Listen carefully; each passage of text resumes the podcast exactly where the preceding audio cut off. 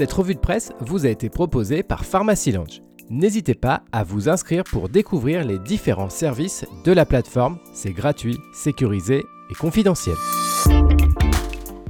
Des pistes pour réduire le déficit de la sécurité sociale titre cette semaine le quotidien du pharmacien.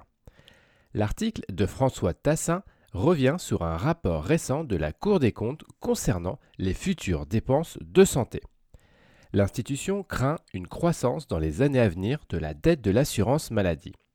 Le chiffre de plus de 13 milliards d'euros de déficit à partir de 2025 est envisagé.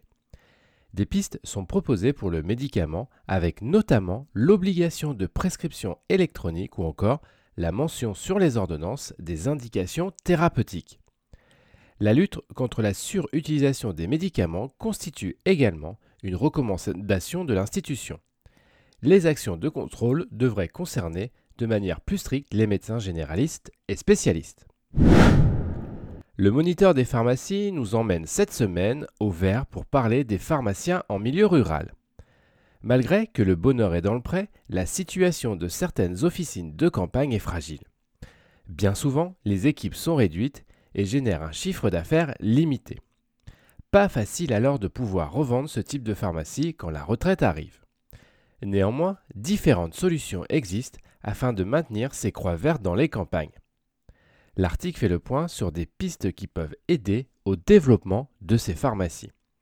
L'innovation, l'optimisation de la productivité, la mutualisation ou encore les groupements constituent des axes de développement pour ces titulaires.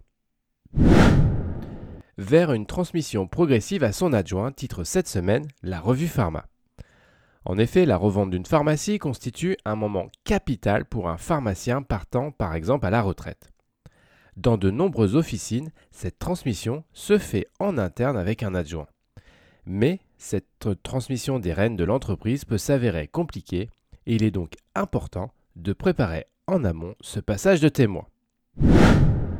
Dans l'actualité de l'industrie, on apprend cette semaine que Pierre Fab s'associe à Clinéo pour faciliter le recrutement de patients atteints d'un cancer de la peau. Le projet consiste à la mise en place d'une plateforme digitale en oncohématologie. Cette collaboration facilitera notamment le recrutement de patients atteints d'un mélanome de stade 2BC dans le cadre de l'essai clinique en cours mené par Pierre et l'Organisation européenne pour la recherche et le traitement du cancer.